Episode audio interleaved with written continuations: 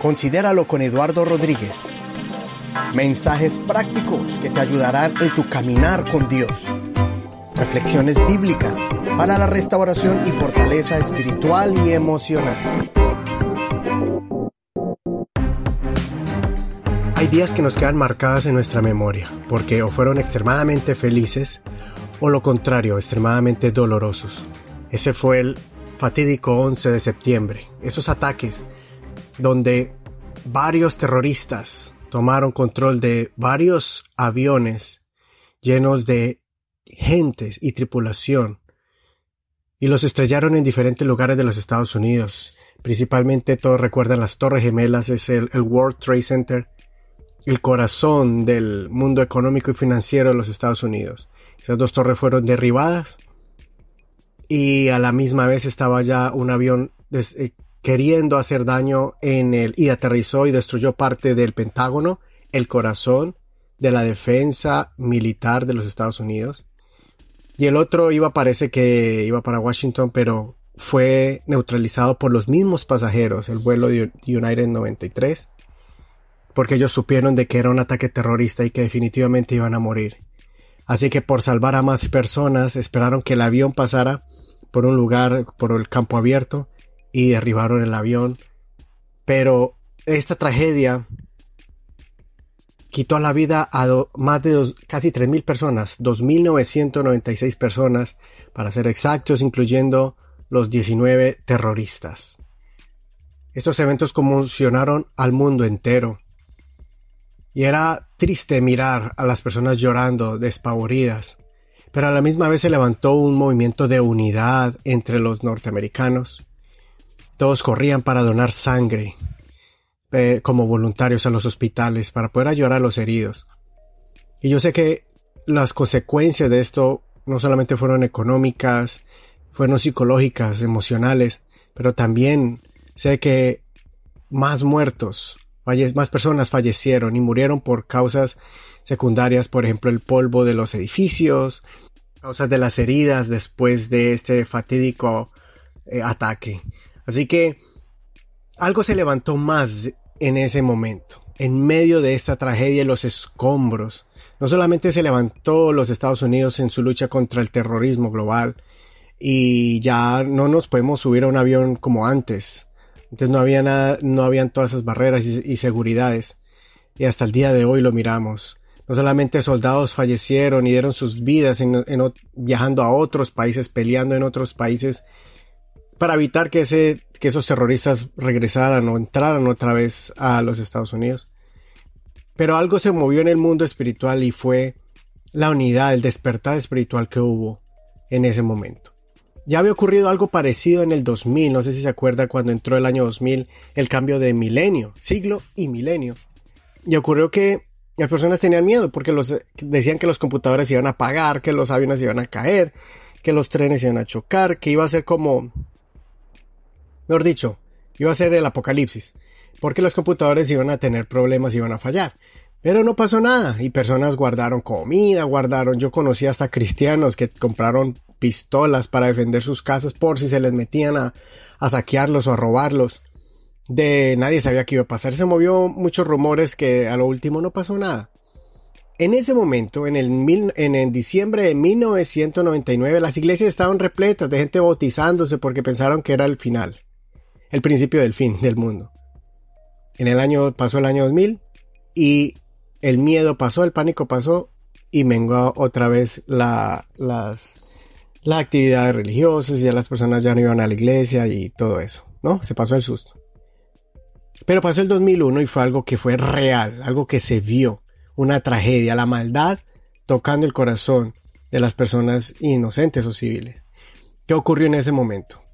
Recuerdo muy bien y fue lo que más me impactó a mí de ese día. Fue es porque yo estaba apenas empezando, tenía unos meses en el ministerio y uno se preocupaba por la gente, ¿por qué no querían buscar de Dios? Especialmente en los Estados Unidos, cuando tú vives en estos países eh, industrializados, desarrollados, potencias mundiales.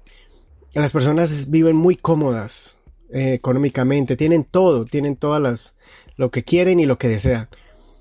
Pero por eso se olvidan de Dios. Ahí fue cuando yo pude mirar personas y se decía en la televisión, Dios bendiga a América. God bless America. Y eso tengo las imágenes de los japoneses, de los niños en las escuelitas, en, Alemania, en diferentes países pasaban eh, videos, los medios de comunicaciones de cómo todo el mundo entero estaba orando a Dios a favor de América por ese momento tan difícil. En ese instante ya había pasado cosas en contra de Dios en los Estados Unidos. Leyes ya se habían levantado, por ejemplo, de, no leer la Biblia en las escuelas, de no hablar de Dios en público, de no mencionar nada de Dios en edificios gubernamentales y cosas así.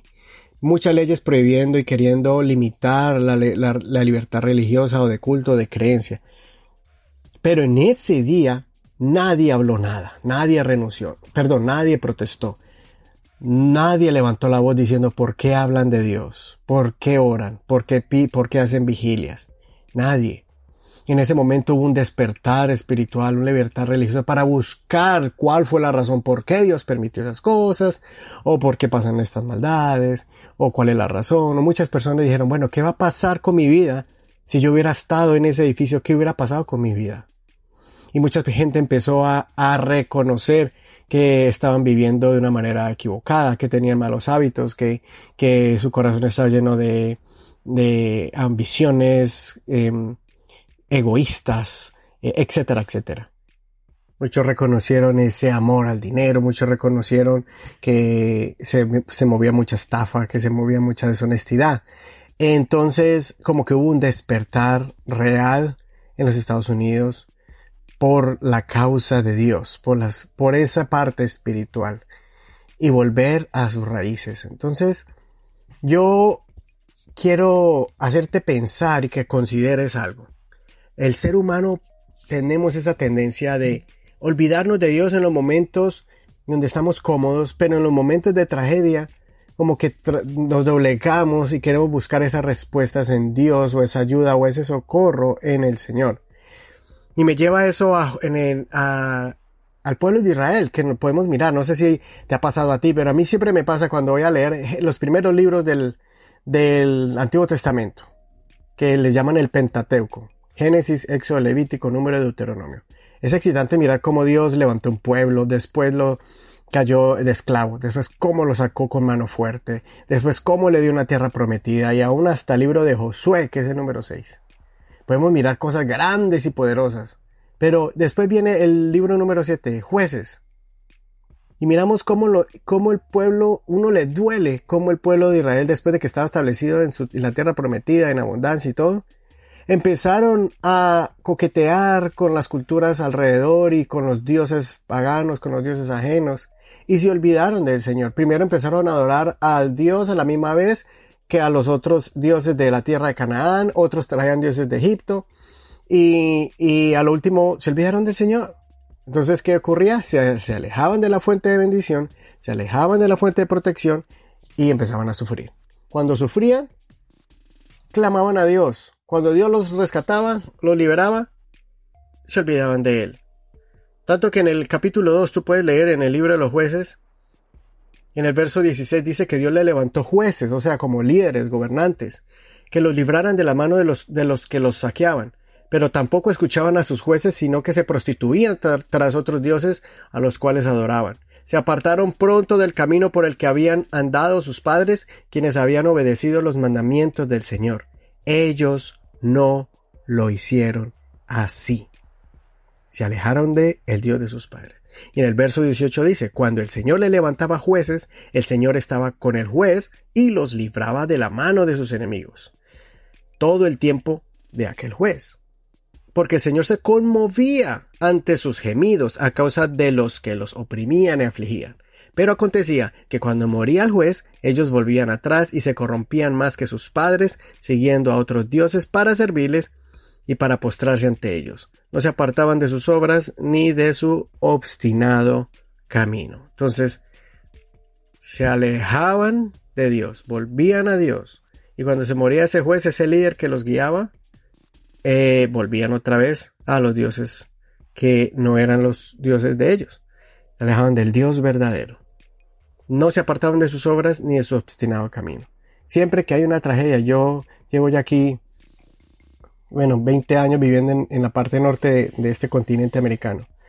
10 años en Estados Unidos, 10 años en Canadá, y uno ve eso. Cuando hay una tragedia, hay un mover espiritual, hay como que quieren buscar esa respuesta en Dios, y cuando, cuando no pasa nada, la gente se olvida de Dios.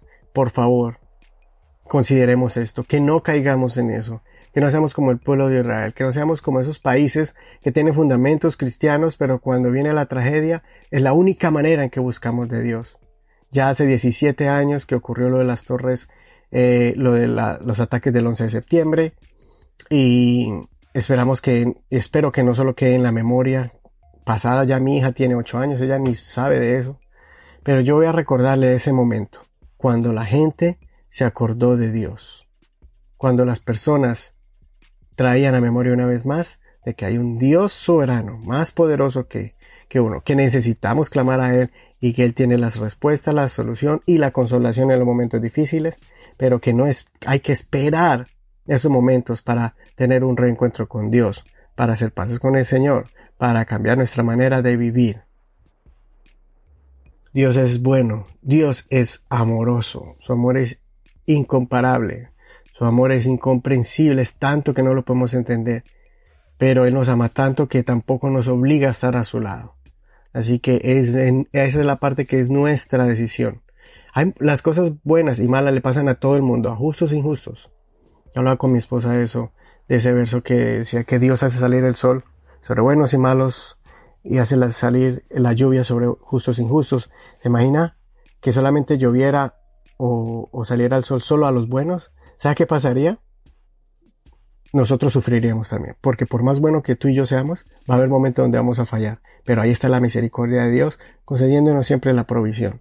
Por eso, por eso, o sea, tomemos conciencia de que cuando vengan los momentos malos sabemos que estamos confiando en el Señor, pero que no sea que estamos viviendo momentos difíciles por consecuencia de nuestro alejamiento, nuestra apatía hacia Dios.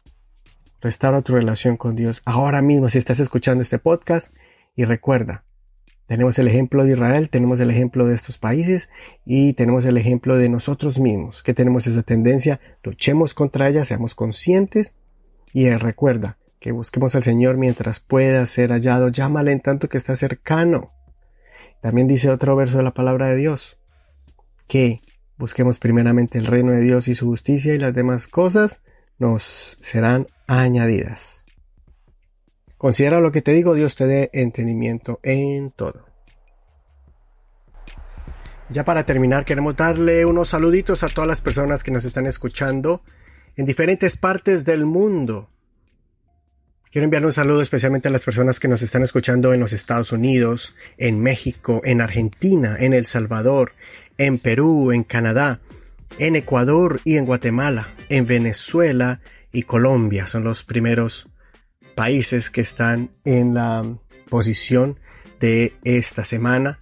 Y, también unos, unos saludos especiales a las personas que están en las siguientes ciudades, en Lomas de Zamora, Argentina, en Calgary, Canadá, en Villahermosa, México, en Lima, Perú, en Santa Ana, El Salvador, en Quito, Ecuador, en Guatemala, ciudad de Guatemala, en Chula Vista, California, en Dallas, Texas y en Caracas, Venezuela. Un beso, un abrazo con mucho amor, con mucho cariño y pido al Señor que te bendiga, te prospere, te fortalezca en cualquier circunstancia que estés viviendo, que te dé la respuesta a tus dilemas y que te guíe hacia el lugar donde Él te quiere llevar.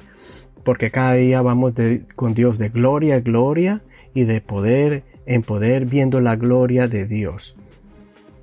Así que nos vemos el próxima semana y recuerde compartir estos mensajes si hay alguno de ellos que, te haya gustado. Tenemos ya casi 50 programas gracias a ti que me apoyas. Gracias por esas palabras de apoyo que me escribes por medio del Facebook o también puedes escribir por WhatsApp. Toda esta información está en la información de este podcast o también en la página de Facebook, en cada post, en cada en cada mm, escrito que pongo en el muro. Ahí está la información, cómo te puedes comunicar conmigo por medio de email, el correo electrónico y demás.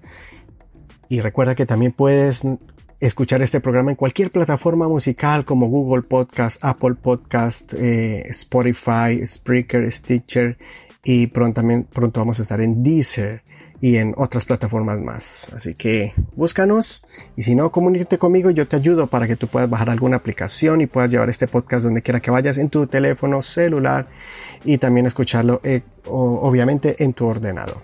Un abrazo, bendiciones de Dios para ti. Nos vemos la próxima semana con la ayuda del Señor. Hasta pronto. Chao.